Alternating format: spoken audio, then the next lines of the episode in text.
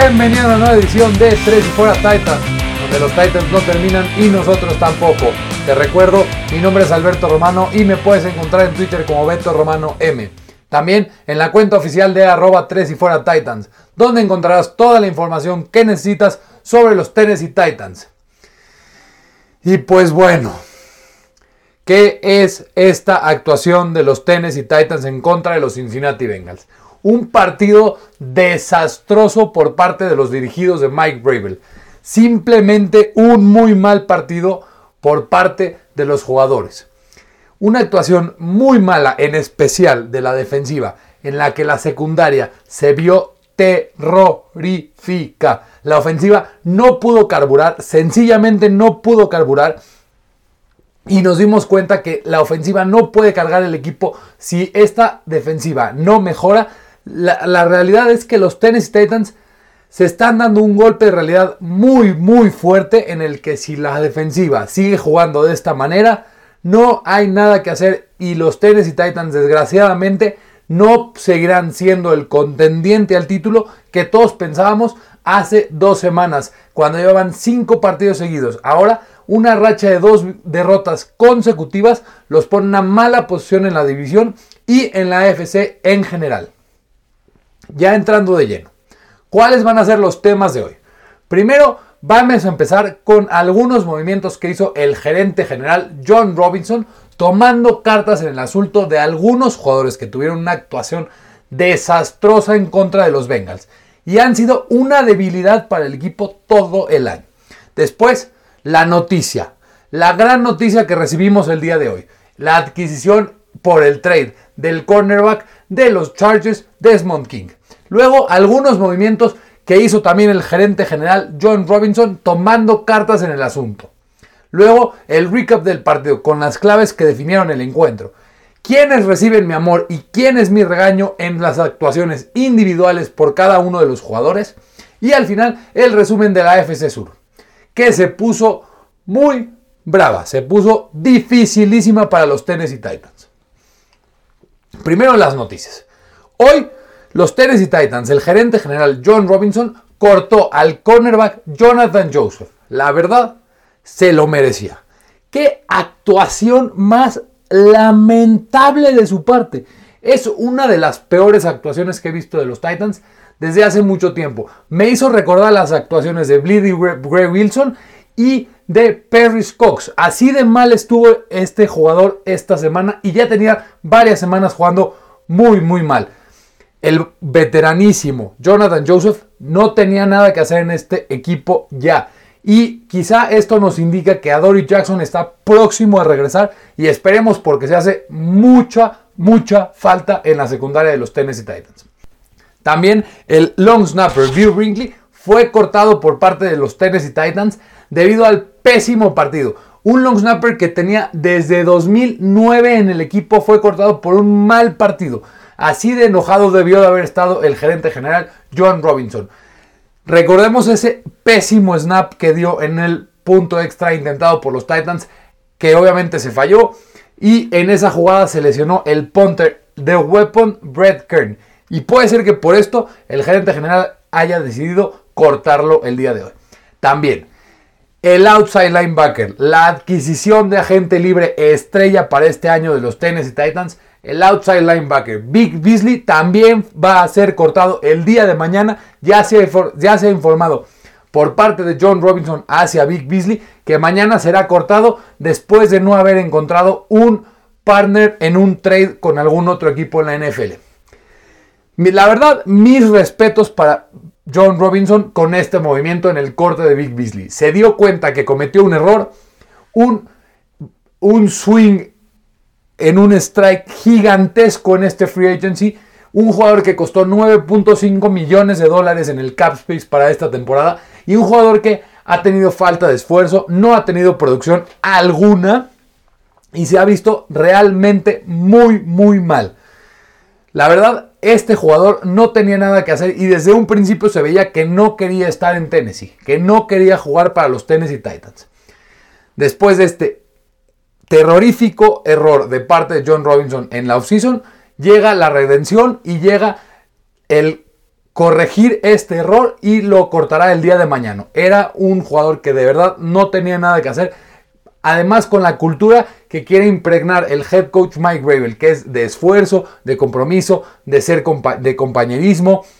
Big Beasley no lo tenía y por eso será cortado el día de mañana. Ahora, antes de entrar en el recap del partido, las buenas noticias. Con el trade del cornerback de los Chargers, Desmond King. John Robinson dijo basta. Esta secundaria necesita ayuda urgentemente. Después de ver a los Titans perder su segundo juego consecutivo el domingo con una nueva actuación terrorífica de la secundaria, el gerente general de los Titans tomó medidas y la ayuda llegó. Adam Schefter reportó que Tennessee estaría adquiriendo al cornerback Desmond King de parte de los Chargers los Titans enviarían de una de sus tres sextas rondas del draft 2021 por el cornerback Desmond King, quien fue seleccionado originalmente por los Chargers en la quinta ronda en 2017. A lo largo de su carrera, King se ha destacado en zone coverage, pero ha tenido más problemas en man coverage. También tiene la, la habilidad de atacar la línea de scrimmage con blitzes o para afectar la corrida. En 2018, su mejor temporada hasta la fecha, King fue First Team All Pro como cornerback y Second Team All Pro como regresador de patadas. En cuanto al cap space, Desmond King no tendrá un costo tan grande, solamente 1.1 millones de dólares este año, que es el último año de novato en contrato. Lo que significa que Tennessee está buscando un alquiler por un año para, hacer, para, para esta temporada. Y si cumple con las expectativas, tal vez extenderlo a largo plazo, porque es agente libre para la campaña siguiente. Este es un movimiento inteligente para un equipo que necesita desesperadamente la, ayuda de un cornerback. Cabe señalar que King tuvo su peor año en 2019, permitiendo pases completos en el 87% de los pases lanzados hacia él. Esto según Pro Football Focus. Y fue banqueado por Chris Harris Jr. a principios de esta temporada. A pesar de esto y su bajón en su rendimiento el último año y medio, King es una mejora significativa y sustancial sobre los cornerbacks actuales de los Titans. Además, King es un excelente regresador de patada, especialmente en punts, más que en kickoffs. En punts realmente es una amenaza para el equipo contrario. Para finalizar este tema ya, los Titans adquirieron ayuda en la secundaria inmediata y muy necesaria por un bajo costo y por un poco riesgo en capital de draft. Gran movimiento para un equipo que lucha actualmente por competir a un nivel de élite constante. Este es un gran acierto de John Robinson, quien nos sigue sorprendiendo con su habilidad de hacer trades sin invertir mucho y que podrían ayudar al equipo a mitad de una temporada. Como siempre, en John Robinson, we trust. Así que, vámonos con el recap en el que los Tennessee Titans perdieron en casa de los Cincinnati Bengals por marcador de 31 a 20. Antes de empezar con el resumen, solo tengo una palabra para describir este juego. Vergonzoso. Así, entrémonos al resumen y al recap del partido de los Tennessee Titans para esta semana 8. ¿Qué pasó? Luego de una intercepción de Ryan Tannehill en la zona roja, que normalmente no hace Tannehill, y un field goal fallado de Steven Goskowski, Tennessee empezó con problemas. Joe Burrow, con un gran juego, pudo poner 10 puntos tempraneros mientras los Titans comenzaron lentamente. Los Titans rápidamente quisieron responder, armando jugadas en serio, basándose en el running back Derrick Henry, quien se comió la mayor parte del reloj en el segundo cuarto, antes de anotar el touchdown de su parte desde la yarda 3, combinando un drive de 10 jugadas y 75 yardas. Después de recordar la ventaja 10 a 7, Burro volvió a destrozar a la defensiva de los Titans convirtió una gran cuarta oportunidad en el medio campo y luego el corredor Giovanni Bernard anotó el segundo touchdown de Cincinnati en la vía de la corrida. El halftime de esa semana se pareció mucho al de la semana pasada, con los Titans en otro hoyo tempranero. El marcador era 17 a 7 y los Bengals habían dominado el tiempo de posición, ya que la defensa de los Titans no podía salir del campo. El offensive coordinator Arthur Smith salió agresivo para la segunda mitad. Dos grandes pases al wide receiver Corey Davis y al tight end John Smith dejaban a los Titans en posición de anotar, pero un holding del centro Ben Jones detuvo el avance en seco y Tennessee ponteaba. La defensiva de los Titans finalmente pudo detener a los Bengals, pero no pudieron hacer nada con eso. Tannehill fue capturado con un blitz de los Bengals, otra vez, punt. Después de no recibir ayuda de la ofensiva, la defensa no tuvo respuesta para Burrow, destrozándolos con pases rápidos mientras el mariscal de campo novato avanzaba una vez más para los Bengals. Burrow terminó el drive con un pase de touchdown al wide receiver Tyler Boyd para comenzar el último cuarto, dejando en ventaja a su equipo 24 a 7. Finalmente, la ofensiva se sumó a la fiesta. Tannehill pudo armar un drive rápido ante la defensa de Cincy, anotando en un drive de 2 minutos y 35 segundos. El wide receiver AJ Brown rompió una tacleada y entró al touchdown desde la yarda 9 a pase de Tannehill. Con poco más de 11 minutos por jugar, los Titans todavía estaban abajo 24-17. Sin embargo, el regresador de patada de Cincinnati, Brandon Wilson, hizo una jugada grande y devolvió el kickoff a medio campo lo que puso a Burrow en la posición de anotar inmediatamente. Burrow encontró a Boyd para meterse dentro de las 5 de los Titans y otra vez en tercera oportunidad convirtió ante la defensiva de los Titans para ponerse en la yarda 5.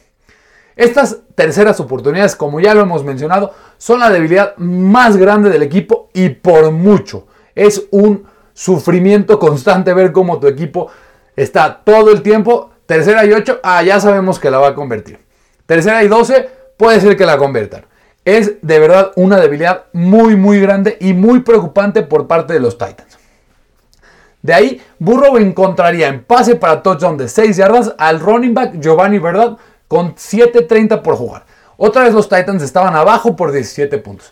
Este fue el último clavo en el ataúd. El wide receiver Corey Davis atrapó un pase de touchdown tarde para reducir, reducir la ventaja, pero no fue suficiente y era demasiado tarde. Davis terminó con 8 recepciones para 128 yardas y una anotación. Una vez más, un comienzo lento y una actuación espantosa de la defensiva de los Titans hicieron que Tennessee perdiera este juego. Después de ganar los primeros 5 juegos de la temporada, los Titans ahora han perdido 2 seguidos. Además de la ayuda proveniente por parte del cornerback Desmond King a la secundaria, también urge que alguien más ayude con la presión al cornerback contrario. Sencillamente la ofensiva no puede anotar 30 puntos en todos los partidos y esperar que así ganen todos sus partidos. Ahora es tiempo de dejar de lado el recap del partido y entrar en las actuaciones individuales para ver quiénes se llevan mi amor y quién es mi regaño. Les aviso que hay muchos regaños y no es para menos. Hay muchos, muchos con regaños y bravos. Por primera vez vamos a empezar con los que se llevan los regaños. De hecho fue una tan mala actuación de los Titans que tenemos que empezar aquí. Esta fue una actuación vergonzosa, como ya lo dije antes, y no hay que dejarla pasar como si nada está pasando. El primero y que me duele mucho decirlo, el defensive lineman Jeffrey Simmons, quien tuvo su peor partido de la temporada y además ante la peor línea ofensiva que ha enfrentado en todo el año. Recordemos que la línea ofensiva de Cincinnati entraba al partido con cuatro jugadores titulares de su línea out y sus rankings de Pro Football Focus reflejan el mal partido que tuvo tuvo una calificación de 57.6 en contra de la carrera y de 56.8 contra el paso. Solamente tuvo tres tacleadas y nunca pudo generar presión ante Joe Burrow. Simplemente este fue un muy mal partido ante un equipo que se suponía inferior a los Titans.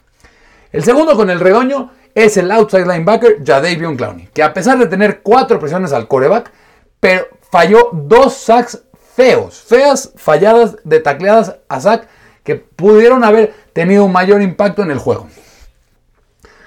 Otro que también no estuvo bien fue el outside linebacker Harold Landry, quien jugó un mal partido. También falló otro sack y tampoco estuvo bien en contra de la corrida. Simplemente todas las estrellas de la línea defensiva de los Titans tuvieron un muy mal día en la oficina. Para que nos demos cuenta del pésimo partido que tuvieron, entraban al juego contra el coreback más capturado de la liga, y jugaban contra la línea ofensiva que tenía cuatro suplentes, dos de ellos apenas firmados en la semana y no pudieron capturar a Burrow ni una sola vez. Pésima actuación de toda la línea defensiva. Sus jugadores estrellas tienen que estar mejor y tienen que tener un mejor rendimiento. La presión a los mariscales contrarios ha sido nula durante el año y es algo que tiene que mejorar ya, se tiene que mejorar inmediatamente. Otro jugador de la línea que se lleva un regaño tan rudo que como ya comentamos será cortado mañana a pesar de jugar muy mal en sus 38 snaps, me pareció haber nulo esfuerzo por parte del outside linebacker Big Beasley. De verdad, No puede ser que un jugador de fútbol americano profesional no tenga el esfuerzo y no se vea comprometido con su equipo. Y estoy seguro que esta fue la razón por la que será cortado el día de mañana. Ahora el mayor regaño a todo el equipo y por mucho, el cornerback Jonathan Joseph. Qué patética actuación de su parte. Jugando afuera en la secundaria, los receptores de los Bengals tuvieron estos números. T. Higgins, 6 recepciones para 76 yardas. Oden Tate, 7 recepciones para 65 yardas. Casi todas enfrentando a Joseph. Tuvo una calificación de cobertura en Pro Football Focus de 35. Pero también en la secundaria. El cornerback Chris Jackson cubriendo el slot, pésimo. Los números de Tyler Boyd desde el slot, 6 recepciones para 67 yardas y un touchdown. Las ofensivas contrarias ya se dieron cuenta que si quieren atacar a la defensiva de los Titans, tienen que ver dónde están Jonathan Joseph y Chris Jackson y atacarlos una y otra y otra y otra y otra y otra y otra vez. Y ver dónde no está mal con Butler. Por lo menos, ya lo dijimos, Jonathan Joseph fue cortado y el regreso de Adoree Jackson y la adquisición de Desmond King pueden mejorar esto. Algo que sin duda era el problema más grande por el momento en la defensiva de los Titans. Ya con esto pasamos a los regaños en el costado defensivo. Empezando con el Tyrant John Smith, dos, recepciones para 29 yardas y fue limitado por segunda semana consecutiva y no ha podido entrar en ritmo últimamente. También por primera vez el coreback Ryan Tannehill se merece un regaño. Tuvo su peor día del año en contra de los Bengals, 18 de 30 en pases para 233 yardas y dos touchdowns. Pero no nos podemos olvidar de esa costosísima intercepción que tuvo en la zona roja en el primer drive del partido para los Titans. Fue una terrible decisión de su parte esa intercepción. Ahora pasando al costado de los equipos especiales. El kicker Stephen Goskowski otra vez vuelve a ser regañado. Otro field goal fallado y aunque haya sido de 50 yardas, está costándole puntos a los Titans. También, otra es la cobertura de punt en equipos especiales permitió un regreso larguísimo en el último touchdown de los Bengals, que al final fue el último clavo para la victoria de los Bengals. El último regaño también para alguien de los equipos especiales que también fue cortado, el long snapper Bew Brinkley, quien tuvo un terrible snap que dio como resultado un punto extra fallada y para acabarla de amolar, en esa misma jugada, al momento de que el punter Brett Kern, de Weapon Brett Kern, tratara de hacer una tacleada, salió lesionado y se perderá algunas semanas. Todavía no se sabe la extensión de su lesión, pero se perderá algunas semanas. Todo mal con los equipos especiales. En general, un muy mal partido de la tercera fase del juego, los equipos especiales. Ahora, el amor. Siempre el amor. Vámonos con quienes tuvieron una buena actuación individual. Desgraciadamente, no hay muchos que se llevan el amor de mi parte, así que seré un poco rápido en esto. Sin duda, el que mejor jugó en ofensiva, el wide receiver Corey Davis, 8 recepciones para 128 yardas y un touchdown. Jugó fenomenalmente, aprovechando la atención de que la secundaria estaba poniendo en el wide receiver estrella AJ Brown. Y se aprovechó de esto, teniendo su mejor juego en la temporada. Otro que también se lleva mi amor, el running back Derrick Henry, quien tuvo un muy buen día, 18 carreros para 112 yardas y un touchdown. Solamente jugó el 52% de los snaps y creo que debió estar mucho más involucrado. Los Titans corrieron muy bien el balón, teniendo más de 200 yardas por tierra. Claro, también con la excelente actuación del running back apenas subido del practice squad, Deonta Foreman, que tuvo una gran primera actuación como miembro de los Titans, con 5 acarreos para 37 yardas. En el costado defensivo, para mí, el que se lleva mi amor, el linebacker Rashan Evans. Hizo tacleadas y jugadas importantes, rompiendo detrás de la línea de scrimmage ante los corredores de los Bengals. El cornerback Malcolm Butler fue el único que jugó muy muy bien en la secundaria. Jugó excelente. El único punto alto en la secundaria. Tuvo la mejor calificación de Pro Football Focus en defensiva con una calificación de más de 90. Bloqueó 3 pases y tuvo 5 tacleadas. Lo atacaron 6 veces, 5 de ellas de parte del wide receiver AJ Green de los Cincinnati Bengals y solamente le permitió 2 recepciones para 19 yardas. Así que básicamente Malcolm Butler blanqueó a AJ Green. También una mención al cornerback que entró en lugar de Chris Jackson, el cornerback Karim Orr quien tuvo un muy buen día en los 20 snaps que jugó, de buena manera. No el mejor partido de su parte, pero no tan malo como Chris Jackson. Mucho mejor partido que Chris Jackson. Así que estos son todos los jugadores que por sus actuaciones individuales se llevaron mi amor y mi regaño. Si a alguno no les pareció o creen que me faltó mencionar, háganmelo saber en las cuentas de Twitter, en Beto Romano M o en arroba 3 y fuera Titans. Ya para finalizar el episodio, vamos a ver qué pasó con los demás equipos de la FC Sur. Obviamente solamente jugaron los Colts, ya que los Texans y los Jaguars estaban en su bye. Los Colts pudieron vencer a los Lions 41 a 21 ya que los Colts controlaron este juego de principio a fin, aunque no fue tan disparejo como dice el marcador final.